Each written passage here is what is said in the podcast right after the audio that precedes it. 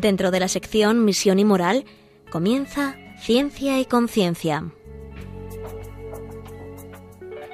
Un programa dirigido desde Valencia por Mari Carmen Mateu.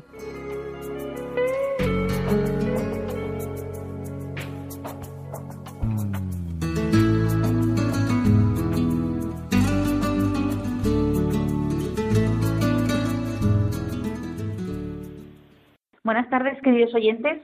Un miércoles más aquí estamos en Ciencia y Conciencia, un programa que hacemos desde el Observatorio de Bioética de la Universidad Católica de Valencia. Y hoy vamos a tratar un tema más que actual, vamos a decirlo así. Eh, vamos a tratar sobre eh, los comentarios a la congregación, bueno, a la carta que ha hecho la Congregación para la Doctrina de la Fe Samaritanos Bonus. Y ahora enseguida vamos a presentar a nuestros invitados y que nos hablarán sobre este tema.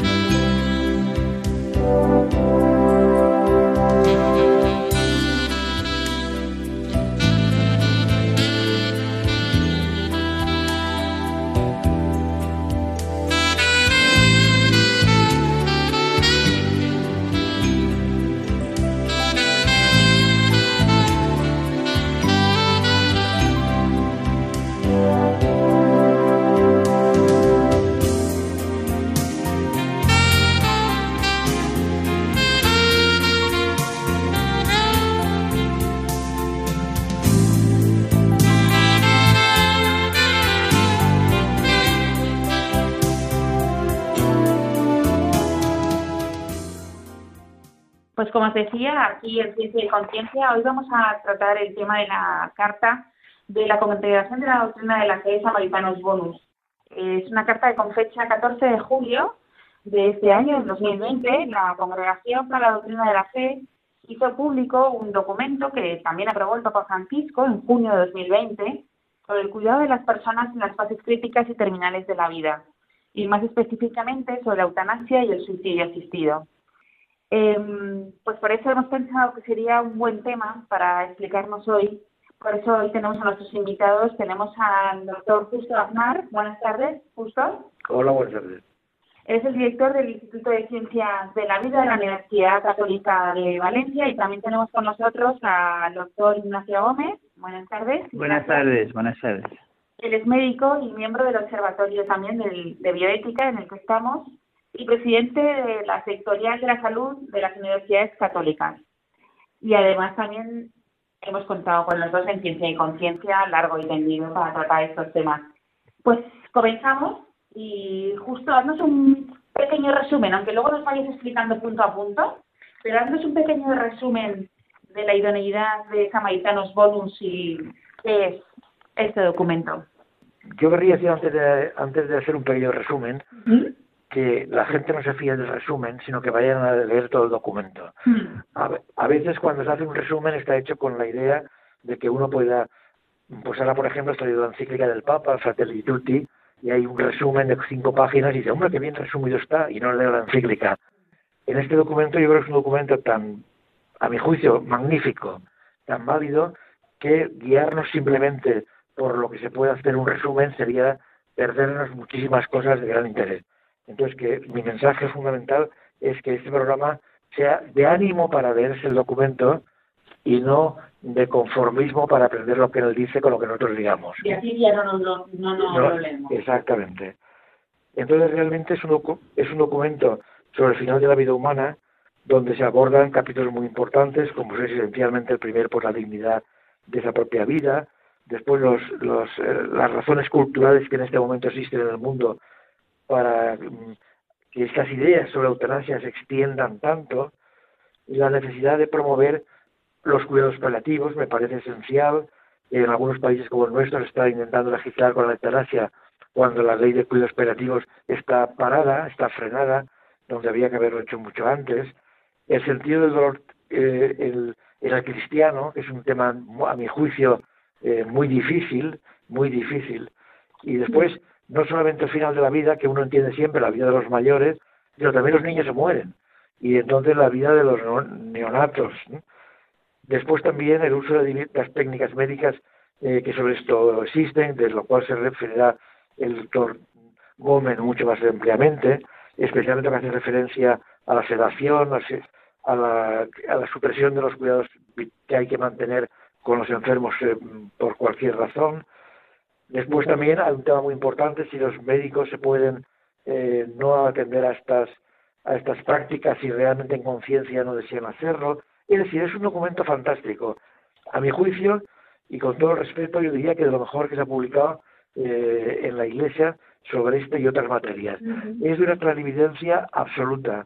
Se definen los temas morales con una claridad que no, es, que no permiten objeción ni comentario, sino que realmente, como está dirigido para los católicos, pues los católicos debemos asumirlo, lo cual no quiere decir que no reflexionemos sobre ello todo lo que queramos. Es un documento, como digo, que me parece la pena, que merece no solamente leerlo, sino estudiarlo y vivirlo. Pero podemos decir que es un documento que vale la pena leer, no porque digan novedades, sino porque centra el tema y nos da explicaciones sobre la vida humana. Efectivamente, centra el tema eh, tanto en aspectos morales, que es lo que a veces suscita más mm, polémica, igual también, aunque es un tema de la Congregación para de la Fe, sobre aspectos médicos que están muy bien tratados, resumidos pero con precisión. Eh, por lo tanto, yo creo que en esencia el documento de Samaritanos Bonus es un documento que hay que leer. Eh, he visto que en los capítulos primero, segundo y tercero hace hincapié sobre el valor de la vida humana, eh, sobre todo cuando estamos frágiles o enfermos. Efectivamente. Realmente son, aborda el tema este que es el, es el fundamento antropológico de todo el tema, es decir, el valor que tiene esa vida humana, aunque en esas, sean esas condiciones de debilidad y fragilidad, diciendo que realmente, resumiendo, eh, realmente eh, el que una vida humana sea frágil, sea débil, tenga dificultades, no le quita nada de su dignidad porque la dignidad de la vida humana es intrínseca a la propia naturaleza, naturaleza humana y esa naturaleza humana pues no se no desaparece con las dificultades que la vida puede tener. Son tres capítulos, o sea, que lo, cual le dedica una extensión importante, porque me parece, como digo, que son los capítulos que fundamentan gran parte de la valoración moral que se puede hacer después e incluso la valoración médica.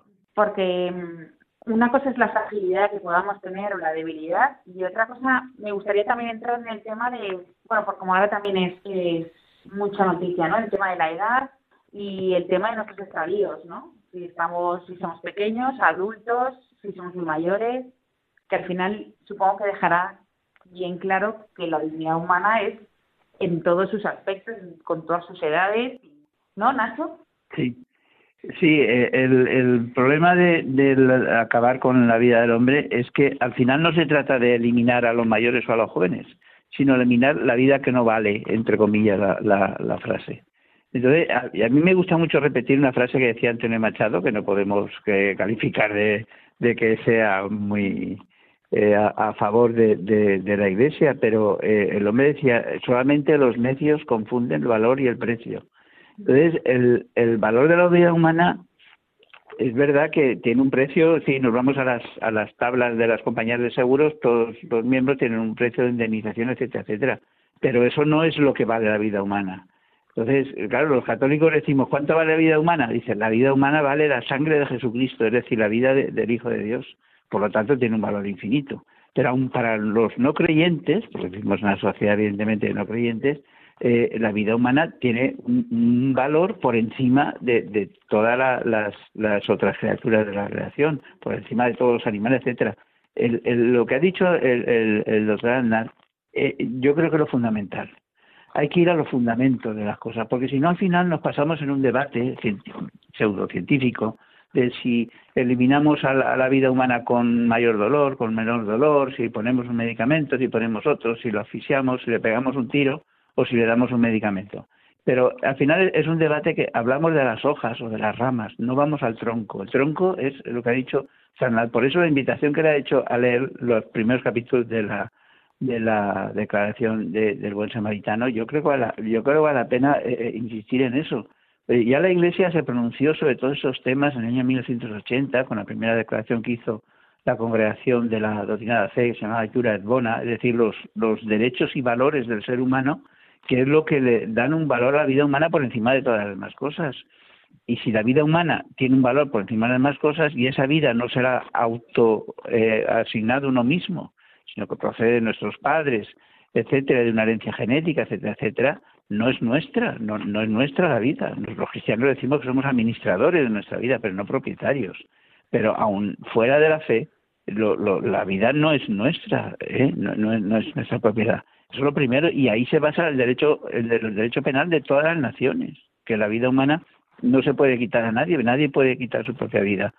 Código hipocrático desde 400 años antes de Cristo, que tampoco Hipócrates era cristiano, decía que no administraré ningún veneno aunque me lo pidan, decía, decir, ya, ya desde entonces.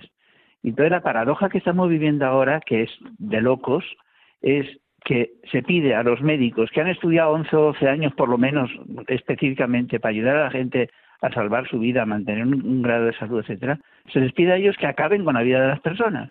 O sea, es una paradoja que no tiene sentido. Para matar no hace falta estudiar medicina ni nada. O sea, la humanidad no llevamos matando desde hace 15.000 años a tribus primitivas y no hace falta estudiar medicina. Entonces, es una situación que es de locos. O sea, no, no, no, no tiene pie ni cabeza esto. Por eso, a mí me gustaría, y, creo que ha empezado muy bien el hablando de, hablar de los fundamentos, del tronco de la situación, y no tanto de los detallitos que muchas veces son lo que en el Parlamento se empiezan a discutir, pues, si en los hospitales, si en casa, si no sé qué, si suicidio asistido sí, si eutanasia no, que si eutanasia voluntaria, involuntaria, activa, pasiva, que al final nos liamos aquí en palabras y al final el, el núcleo de la cuestión que significa acabar voluntariamente con la vida de una persona, cuando estamos hablando de, de eliminar la pena de muerte de todos los derechos penales del mundo y por otro lado estamos pidiendo la administración de la muerte a, otras personas acabar, como tantas veces hemos hablado ya en esta radio, con situaciones como en Holanda, que se elimina ya a la gente cuando no tiene ni siquiera capacidad de, decidir si sí o si no, y es su hijo, su sobrino, quien sea quien decide cargarse al abuelito que tiene Alzheimer. Entonces, esa situación es tan paradójica y tan irracional que es muy difícil hablar racionalmente de estos temas sin un cierto eh, estupor y decir a dónde hemos llegado y, qué locura estamos viviendo en nuestra sociedad. Lo, que decías es que es verdad que al final nos hacemos un lío entre unas cosas y otras nos vamos haciendo un lío. Pero justo eh, me, ha, me ha parecido también interesante que en el siguiente capítulo se hable de obstáculos culturales que oscurecen el momento actual del valor de la vida humana o el valor sagrado de la vida humana.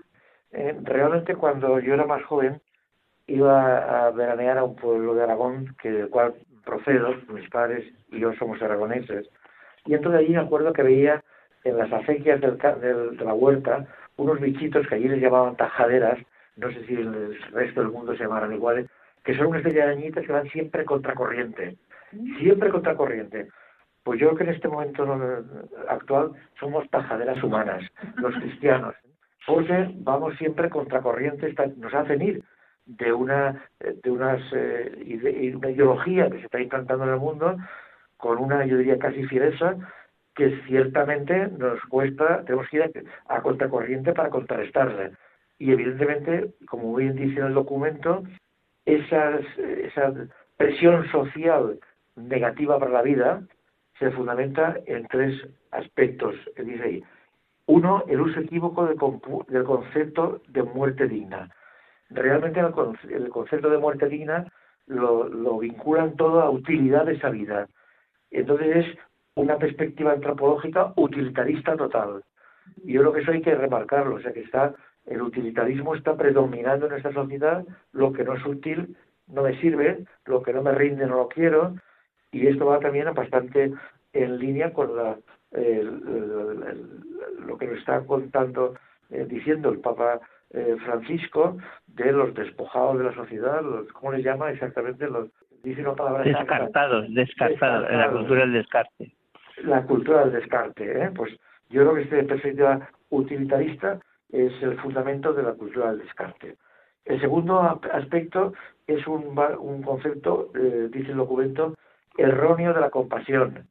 La compasión la, valora, a mi juicio, desde, un, desde una perspectiva absolutamente peri, periférica, superficial, sensible, y todo lo que eh, va en contra de eso no es bueno. La compasión es mucho más profunda que el que llegar a lo mejor eh, suprimir algún sufrimiento de una persona sin mirar cómo. La compasión es acompañarle, es estar con él, pero no se puede eh, traspasar eso a una frase del documento que a mí me ha gustado mucho, que dice, para no sufrir es mejor morir. Me parece que esto refleja de una forma sintética lo que se quiere decir. Y finalmente, el individualismo. El individualismo yo creo que es uno de los grandes eh, errores antropológicos y sociológicos actual. Cada uno se mira a sí mismo y no mira más allá de su ombliguillo. Y por desgracia lo tenemos muy cerca, con lo cual la visión que tenemos nos hace perder perspectiva total. Yo creo que estos tres fundamentos que el documento trata hacen que, bueno, pues tengamos que eh, ir a vivir en una sociedad que nos favorable. Pasa igual que con otro ámbito que los adolescentes y gente joven están luchando con una presión social, especialmente a través de los medios, que es, es muy difícil que puedan seguir eh, sus ideas con esta presión. Los adultos no tenemos seguramente tanta presión por los medios concretos de Facebook, o los medios digitales o Instagram, pero sí que hay una presión de fondo social que hace que estas ideas que he comentado dominen los, la sociedad en sí misma y nos tengamos que ir siempre luchando como pequeñas tajaderillas. ¿eh? Yo creo que respecto a esta pregunta que le has hecho a de, de la cultura actual y de los fundamentos culturales, yo, yo quisiera eh, traer a, la actualidad la famosa frase del Papa San Juan Pablo II, que empezó a hablar de ella en Evangelium Vitae y continuamente en su discurso lo hacía, que era la cultura de muerte, llamaba él. Nuestra sociedad tiene una cultura de muerte donde favorece la eliminación de la persona no válida. Y eso, como decía ahora don Justo, está basado en esa corriente utilitarista que predomina la calidad de vida. El concepto de calidad de vida es un concepto demoníaco. Lo inventaron los economistas en 1970 para valorar, y está muy bien hecho como método de evaluación, para valorar el beneficio de calidad de, vida, de, bienestar, el beneficio de bienestar que produce a, a las personas. Y lo utilizamos en medicina. Si un medicamento no mejora la movilidad, no mejora la autonomía del paciente, no le quita más el dolor, etcétera, no le da más calidad de vida, por lo tanto no tiene sentido sacarlo al mercado, valen los otros. Pero eso que se puede aplicar a muchas situaciones para mejorar las, las bienestar de la gente, cuando se confunde la calidad de vida con el valor de la vida, que es a donde vamos, estamos cometiendo un error, pero gravísimo, porque la calidad de vida, la gente esto no lo sabe, se mide con unos cuestionarios, donde lo que, lo que más puntuación vale es la autonomía del paciente, y después la capacidad de trabajo, la capacidad de generar dinero, etcétera, etcétera. En el momento, en el momento en que una persona no, no, no puede eh, ser autónomo o pierde, empieza a tener dependencia, no te digo ya si la dependencia es una dependencia máxima cercana al 100%, evidentemente su calidad de vida está por debajo del cero, porque el cero es la muerte. Por lo tanto, es mejor matarlo que dejarlo seguir viviendo. Pero es que eso es una regla de tres que hacemos artificial, porque un concepto que hemos inventado para una cosa lo estamos aplicando al valor de la vida humana. Y eso es un error muy gordo, muy gordo, muy gordo en la ciencia. Pero eso es lo que se está aplicando. Y el medio de comunicación, cuando se habla de eliminar a una persona, dice es que ya no tiene, su vida no vale la pena, no tiene calidad de vida. Pues bueno, queridos oyentes, está siendo muy, eh, pues muy interesante el programa. Vamos a hacer una pequeña pausa para escuchar música y vamos a entrar dentro de lo que nos dice el magisterio de la Iglesia también en relación con la eutanasia y el suicidio asistido y vamos a ir viendo también eh, pues bueno la necesidad de promover los cuidados paliativos, el sentido cristiano del dolor, todo lo que nos iba diciendo antes el doctor eh, Aznar, el uso de las terapias analgésicas, el acompañamiento que también habla mucho del acompañamiento del, del enfermo. Y ahora enseguida eh, vamos a hablar de todos estos temas.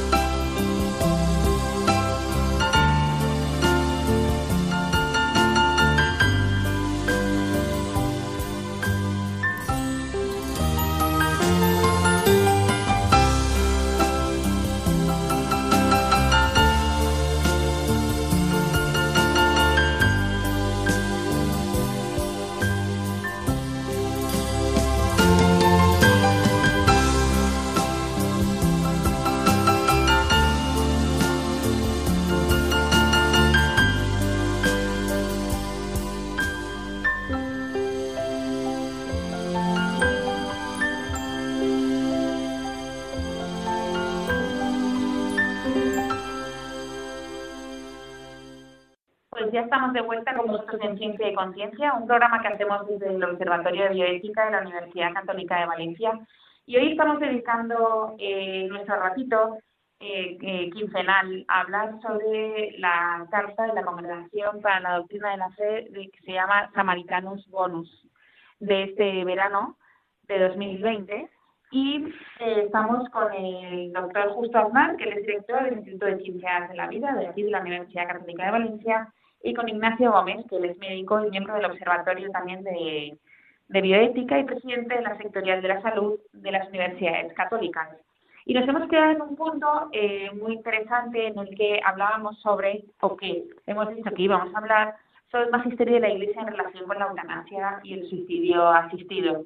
Eh, el documento justo nos deja, eh, pues como tú has dicho, un indudable valor magisterial y las cosas como muy, mm, no quería decir claras, pero sí patentes, ¿no?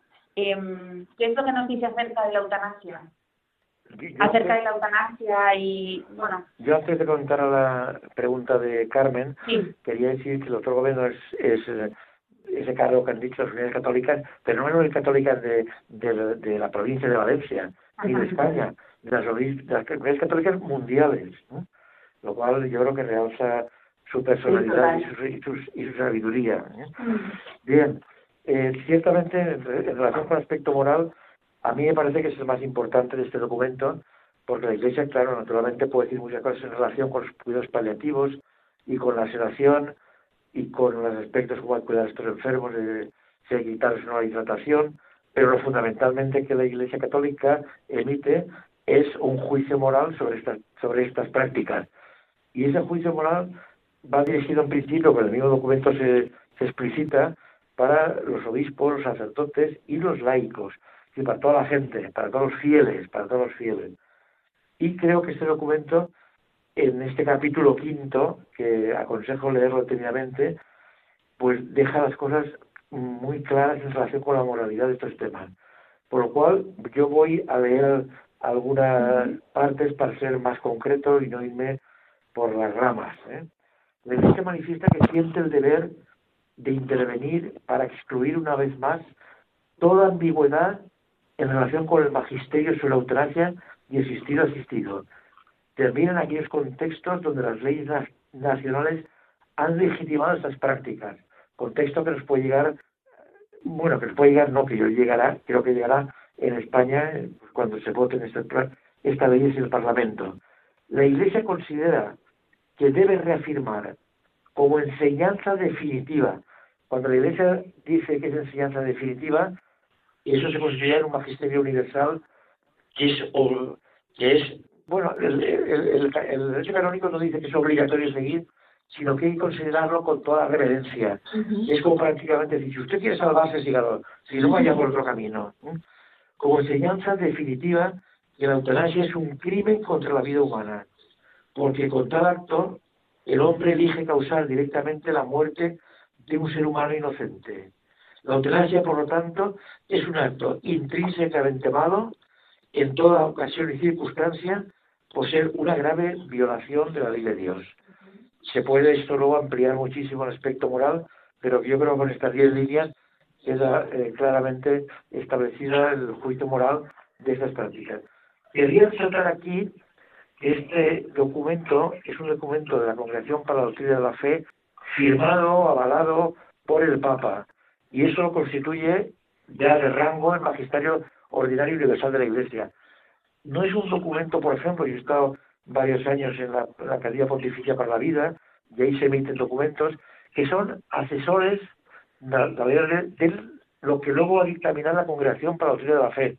Aquellos documentos no nos obligan en conciencia, nos pueden dar luz, pero lo que el documento, lo que la Doctrina de la Fe dice, avalado por el Papa, específicamente, y así en este documento se dice al final, yo creo que es una, es una eh, adquiere un rango magisterial y yo creo que los católicos pues debemos asumir con todo, y con todo afecto. La verdad es que en, en la primera idea que has dicho, eh, que veía claramente lo de que lo legal no tiene por qué ser lo bueno, ¿no? O sea, al final, que el Parlamento diga que es legal, no significa que nosotros tengamos que aceptar esto como una práctica habitual y que sea buena. Se ve en el caso de la eutanasia porque matas a una persona, se ve, también en el caso de las drogas, porque no, las drogas tampoco son buenas, aunque hay algunas legales, ¿no? Y, y parece ser que también se ve, por así decirlo, lo que antes nos decía el doctor Gómez, ¿no? Que la confusión.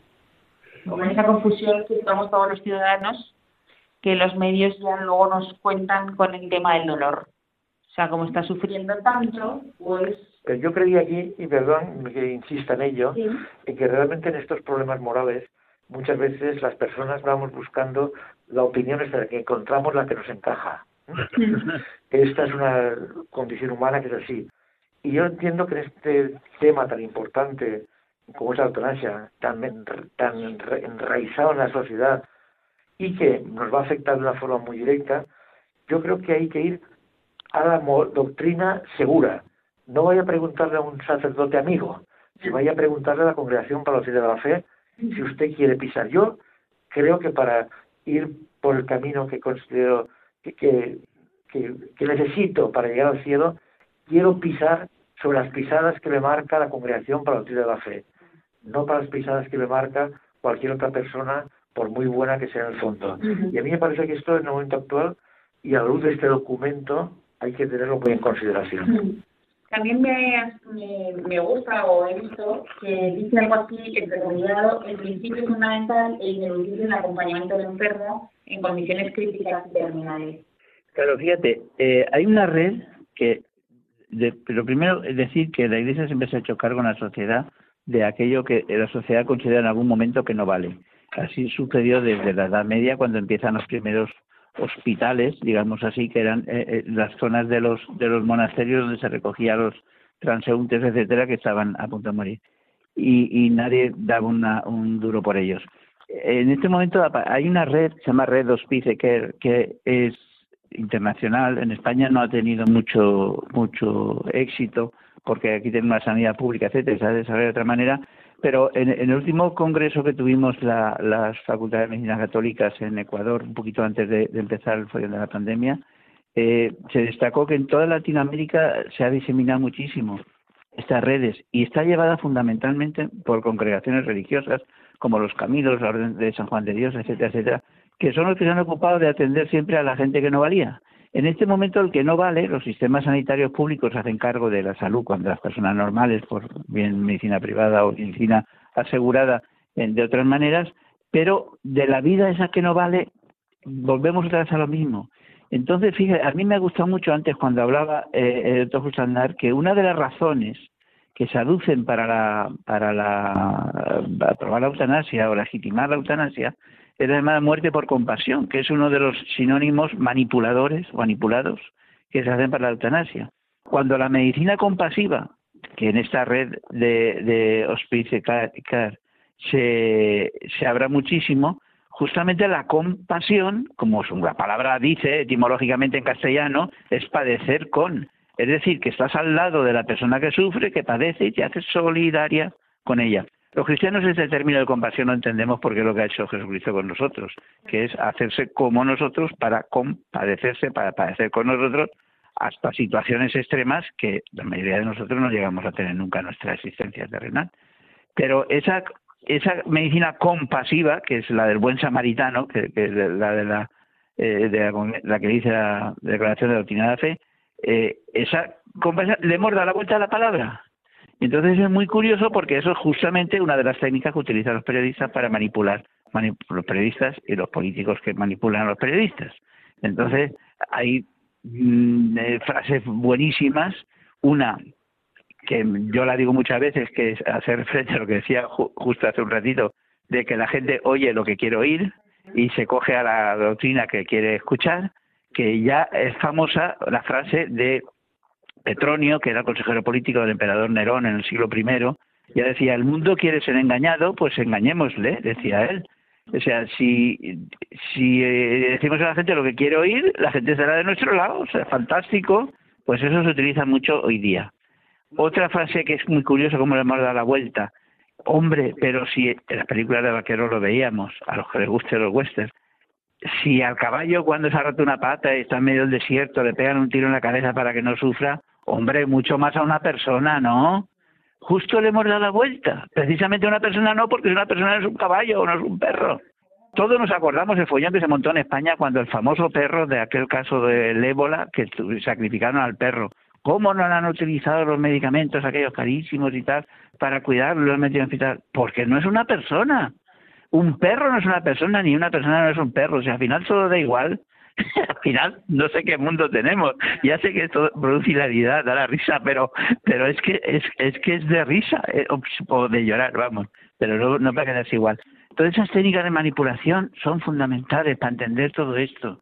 El, el, mismo Goebbels decía, si una mentira la decimos muchas veces repetidamente, se convierte en una verdad. Y esto lo estamos viendo en los medios de comunicación. Una manipulación emocional. Las emociones, los hombres tenemos emociones, claro que sí, solo faltaría. los seres humanos tenemos una parte instintiva y animal que la rige, la rige el hipotálamo. Pero tenemos otra cosa superior, que es la corteza cerebral, el pensamiento, la razón. Entonces, en la vida ordinaria no nos no vivimos a impulsos emocionales, sino esto sería una locura. Utilizamos nuestra razón, utilicemos nuestra razón para reflexionar sobre eso. Por eso yo insisto otra vez en lo que justo empezaba a decir eh, al principio. Los preámbulos de, esta declaración son fundamentales porque nos hacen reflexionar y coger cuál es el tronco, el cuide de la cuestión, el núcleo de la verdad de esto. Porque lo demás al final son todo, pues eso, vamos hablando de ramitas y tal, que son muy interesantes, pero que cuando la vida tiene más calidad, cuando tiene menos, si es legal, no es legal. Tú hacías una pregunta antes. ¿Todo lo legal es, se puede hacer? Hombre, evidentemente no. Yo digo a los alumnos en clase de bioética muchas veces, vamos a ver, si yo soy médico y estoy en Holanda y, y, practico la eutanasia a una persona, me dan un fajito de billetes porque he hecho un acto médico que merece una retribución salarial. Si cruzo una raya que se llama frontera con Alemania y hago lo mismo, viene la policía, me esposa y me lleva a la cárcel. Si lo hago en Bélgica, me dan dinero. Si lo hago en Francia, me llevan a la cárcel. ¿Quiénes son más listos, los franceses o los belgas, los alemanes o los holandeses? O sea, ¿por qué es legal aquí, no es legal aquí? ¿Es que son tontos estos y los otros son listos? No, no podemos fiarnos. Las leyes al final, como decía el Papa Benedicto, cuando era eh, cardenal de la Congregación de la Fe, el cardenal Ratzinger, eh, decía que el, el derecho ha prescindido de una ley moral universal y se basa en las mayorías, en el relativismo jurídico que decía él. Y claro, al final, si nos ponemos de acuerdo de los tres que estamos aquí hoy, nos ponemos de acuerdo dos de que ahora es de noche, pues escribimos la ley y la ley es que es de noche ahora. Da igual que el sol esté brillando o esté quemando. Entonces no, no, no tiene sentido esto, o sea, no puede sino hay, hay unos principios básicos que es los que hace referencia a la Declaración del Buen Samaritano y la que el doctor Justo ha hecho referencia varias veces a lo largo de sus intervenciones. Eh, hay otra parte muy importante del documento que dice eh, la necesidad de promover los cuidados paliativos. Claro. Es verdad que últimamente pues, la gente lo dice, algo así, los cuidados paliativos son paliativos, pero Nacho, qué son los cuidados paliativos cuidados paliativos se dice paliar, paliar, la palabra paliar significa que cuando no se puede curar, eh, lo que hacemos es paliar las molestias, los síntomas que tiene el, enfermo, porque la medicina no da para más. Hay un aforismo muy antiguo en medicina que se atribuye a distintos autores que dice curar a veces, mejorar unas cuantas veces más y, aliviar o, mejor, o consolar siempre. Entonces, eso, es la labor del médico. Curar, curar si, si vamos a lo serio, curar, curar, curamos las enfermedades infecciosas y, poco más. Cuando una persona tiene un cáncer en la pierna y le cortamos la pierna, no le estamos curando el cáncer, le estamos dejando cojo. Claro, pues si no le quitamos la pierna se muere, evidentemente, no estoy oponiéndome ahora a la amputación. Pero no curamos curamos las pues eso si uno tiene angina el antibiótico mueren los microbios se cura y se queda como estaba. Curar es restituir la salud hasta el mismo momento en que estaba antes de adquirir la enfermedad. Y eso como digo lo podemos hacer pocas veces. Pero sí que llega a veces momentos donde ni siquiera podemos hacer nada por conservar la vida de la persona. Y sabemos que tiene una enfermedad que inexorablemente le va a llevar a la muerte. Y que a veces va a acompañar este proceso final de su vida pues síntomas como el dolor, síntomas como el, el ahogarse, la, disnea, que, no quiero emplear palabras técnicas, eh, como el ahogarse, como, como eh, problemas de, de inmovilidad, de, de, de incluso de dificultad de relación, etcétera, etcétera. Entonces, existen una serie de técnicas para mejorar el estado de estos pacientes hasta el punto de que no sufran, que es lo que la gente quiere. Tenemos un pánico al sufrimiento y es un pánico, eso es una emoción, el, pánico al, sufrimiento. Entonces, porque nos imaginamos cosas que no las hemos vivido y siempre es peor lo que te imaginas que, luego cuando lo vives en realidad porque el sufrimiento se puede adaptar, pero es que aparte disponemos de medicación y de técnicas, de fisioterapia, etcétera, etcétera, para mejorar el bienestar de estas personas. Yo pongo muchas veces un ejemplo. Estadísticamente, en España, el 25% de las personas que mueren, que tienen dolor en la fase terminal, mueren con dolor intenso. 25%. No tenemos vergüenza. Yo lo digo muchas veces, una ampolla de morfina cuesta menos de un euro, menos de lo que vale un café vale 90 y pico céntimos. Una ampolla de morfina. Y no hay ningún problema en administrar al paciente la cantidad de morfina que necesite. Aunque es verdad que podemos llegar a unas dosis que incluso anulen su conciencia, de lo que se llama la sedación paliativa en, la fase terminal que es totalmente legítimo, y ya Pío XII decía que era legítimo, o sea, no, no es un invento ahora de, del Papa Francisco, viene ya desde Pío XII. Entonces, ¿podemos ayudar a un enfermo en su fase terminal? Sí. ¿Físicamente? Sí. ¿Psicológicamente? Sí. Espiritualmente también, porque es una faceta que se olvida muchas veces en los cuidados paliativos. A mí me gustó mucho en este congreso que tuvimos en la Universidad de Loja de Ecuador, donde todo el mundo hablaba de esta faceta espiritual. Y a mí me da una cierta esperanza, si se puede hablar así, que en la ley valenciana que habla de la atención al enfermo terminal y tal, se recoge este aspecto espiritual. Si bien es cierto que matiza que no se trata del aspecto espiritual católico ni atribuible a ninguna religión en privado, lo matiza. Pero es, pero es cierto, si una persona puede ser islámica, puede ser judía, puede ser evangelista, puede ser católica, puede ser de cualquier religión, y el, pero todo hombre tiene una parte espiritual, que no es la psicología, que no es la física, que no es la social. eso es la cuarta dimensión del ser humano. Y en estos momentos donde está en juego la existencia, esas preguntas que nunca nos hacemos porque no tenemos tiempo y tenemos muchas cosas importantísimas que hacer, esas preguntas de qué sentido tiene mi vida, qué he hecho en mi vida, me voy a ir de aquí y vine un día, no sé cuándo vine, no sé por qué, y ahora me voy no sé a dónde. Todo eso que el ser del hombre, que va mucho más allá del, psiquismo, porque el, ser, el, hombre es un ser trascendente, y eso lo dicen los filósofos, no solamente los católicos, lo dicen los filósofos, el hombre es un ser trascendente, el hombre se pregunta, ¿y, de mi existencia para qué va a valer? Y, va a decir, y toda esa ayuda espiritual de relación con la familia, con los hijos, con eh, reconciliarse a lo mejor con, asignaturas pendientes que tienen su vida, etcétera, etcétera, esa faceta es importantísima, importantísima. Y, ya lo van recogiendo, como digo, algunas legislaciones eh, que de, de apoyar al hombre en esa faceta. Entonces yo creo que si atendemos esas cuatro facetas, lo dice la, declaración del buen samaritano, pero lo dice también ya el Evangelio en Vite de Juan Pablo II y lo dice la Iglesia siempre y lo dice la estadística, que ahora parece que lo que no lo dice la estadística, si no lo dice Tizano no vale el, del, el CIS. Pero la estadística dice que a la gente que se le ofrecen unos buenos cuidados paliativos no pide la eutanasia.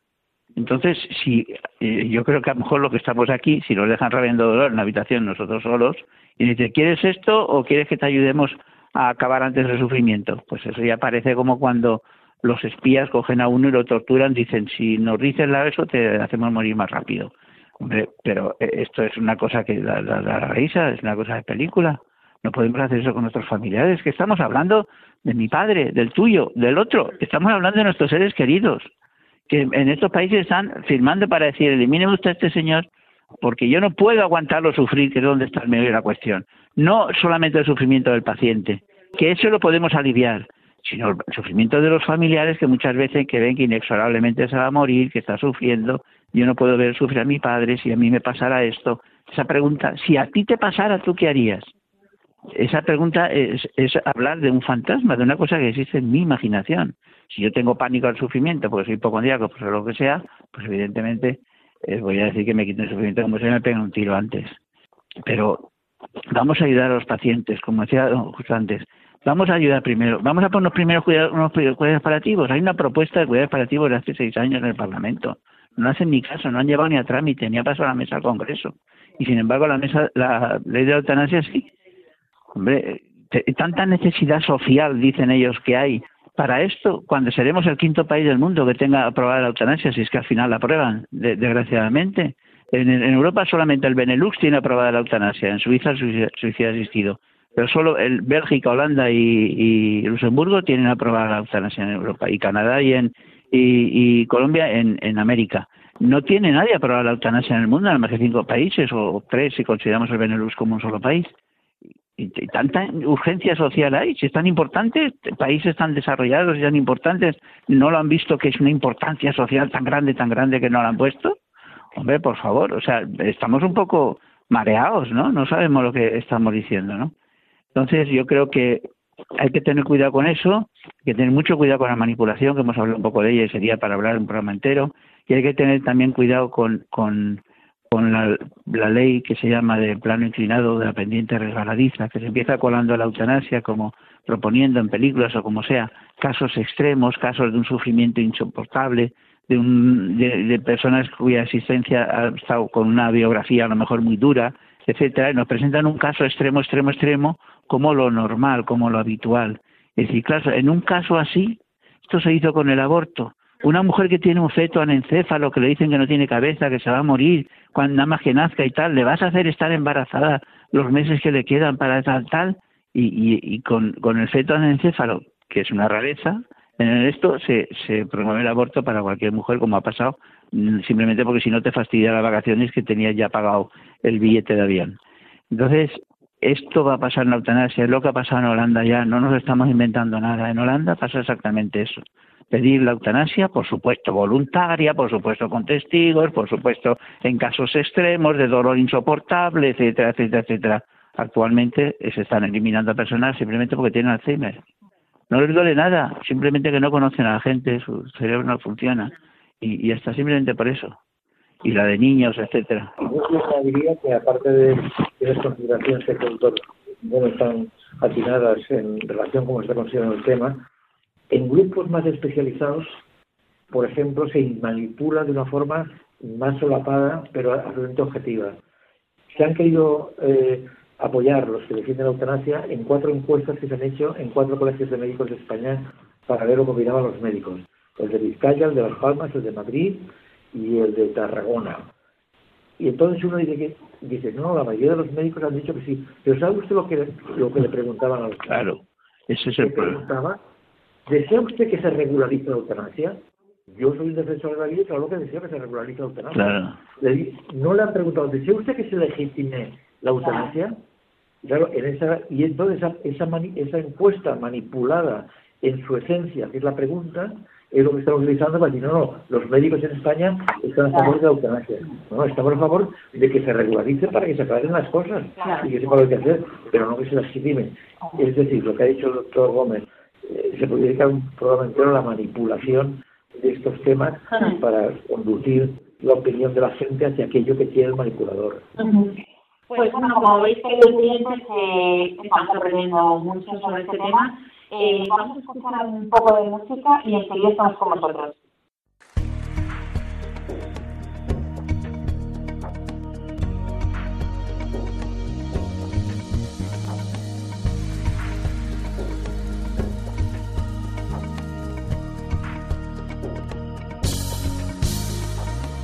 Abre mis ojos, oh Cristo, abre mis ojos, Señor, yo quiero verte, yo quiero verte. Abre mis ojos, oh Cristo, abre mis ojos, Señor, yo quiero verte, yo quiero verte. Yo quiero verte oh Dios.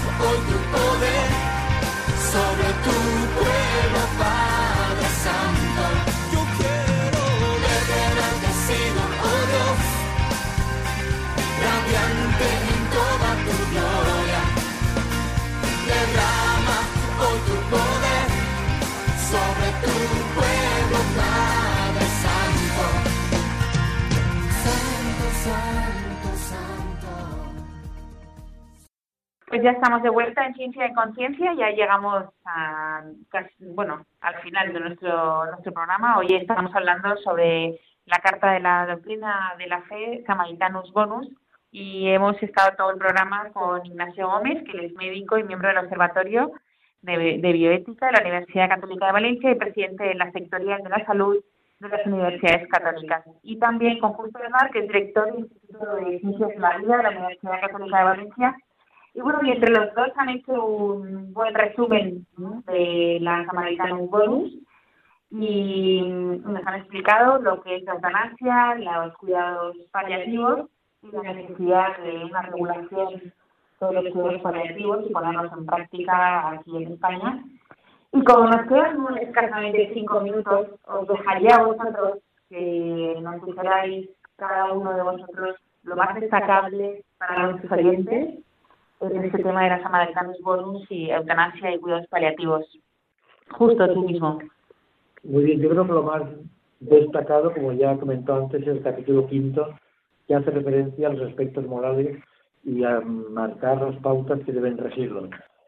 Sobre todo, como antes he dicho, que este es un documento de la Congregación para la de la Fe, firmado por el Cardenal Ladaya, que es su prefecto, y as, asumido por, por el Papa Francisco. Ello nos da idea que en este momento de a veces dificultad moral para escuchar las cosas, tenemos aquí una guía segura para ir por el camino seguro. Y en ese sentido no me cabe más que agradecer a la Congregación para de la Fe y al Papa Francisco lo que nos han dado para ir andando por estos caminos tan difíciles en el momento actual. Bien, pues gracias, Justo. Nacho. Yo no puedo añadir nada lo hecho justo porque es verdad que en la, en la carta esa está muy bien resumido todo. Y yo lo único que para nuestros oyentes que son cristianos su inmensa mayoría, recordar simplemente cómo empieza la carta de San, la primera carta de San Juan, que dice la vida existe y se nos manifestó y nosotros somos testigos y os lo anunciamos para que también tengáis vida. O sea, la Iglesia ha defendido la vida humana desde los orígenes y esa defensa viene de la raíz propia del ser cristiano, que es con haber conocido la vida con mayúsculas. Yo creo que una misión que tenemos todos los cristianos, todos los creyentes eh, en, Dios, todos judíos, islámicos y, cristianos, en esta generación es hacer presente que la vida existe, porque la hemos, se nos ha manifestado, hemos conocido la vida con mayúsculas y, y eso le da un valor a la vida humana tremenda. Entonces, desde la profesión de cada uno, yo creo que una de las misiones que, tenemos encomendadas en esta generación es defender esa vida. Papa Juan Pablo II lo decía muy bien, la Evangelium Vitae, y es, identitario de todo cristiano, desde luego, el defender la vida y máxime las profesiones sanitarias como la nuestra, que el objetivo de, que existen es para defender la vida humana, no para destruirla. Me, me la idea de que deberíamos a lo mejor más adelante, ¿no? Porque este tema eh, dedicar un programa a la objeción de conciencia también. Muy bien. Porque también he visto que es uno de los temas que... Señor, cuando el aborto... Cuando el aborto hay una postura valiente de muchos compañeros que delante de todos en los hospitales, porque hay que hacer un escrito al servicio hospitalario y al, y al colegio de médicos, pero muy valientemente se han definido como diciendo yo soy defensor de la vida, por lo tanto yo no mato a nadie, y ya está. No estudia para matar. Con eutanasia, sí, sí. En los países donde está legalizado ya hay eh, médicos y enfermeros que lo hacen. Bueno, pues esta ha sido una parte más, más corta que las anteriores, porque ya nos ha agotado nuestro, nuestro tiempo.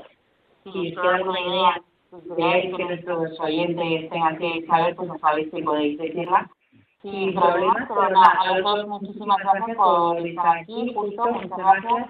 Y Ignacio, muchas gracias. Gracias por la oportunidad. Y recordar que el virus maldito no podrá con nosotros. Aquí, siempre con, con medidas de seguridad. Y nada, a todos vosotros, eh, pues nada, os esperamos en, en 15 días.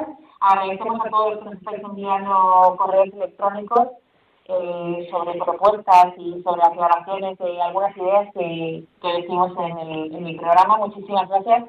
Eh, nos encanta recibir vuestros correos electrónicos, ¿verdad? Y eh, les pido disculpas si me retraso en algún momento en, en dar nuestras respuestas, pero nada, estamos encantados de recibir y les animamos a que nos escribáis mucho más y que nos llaméis si queréis. Y a todos ustedes, muchas gracias. Nos vemos en 15 días aquí en Ciencia y Conciencia en Radio María. Hasta luego.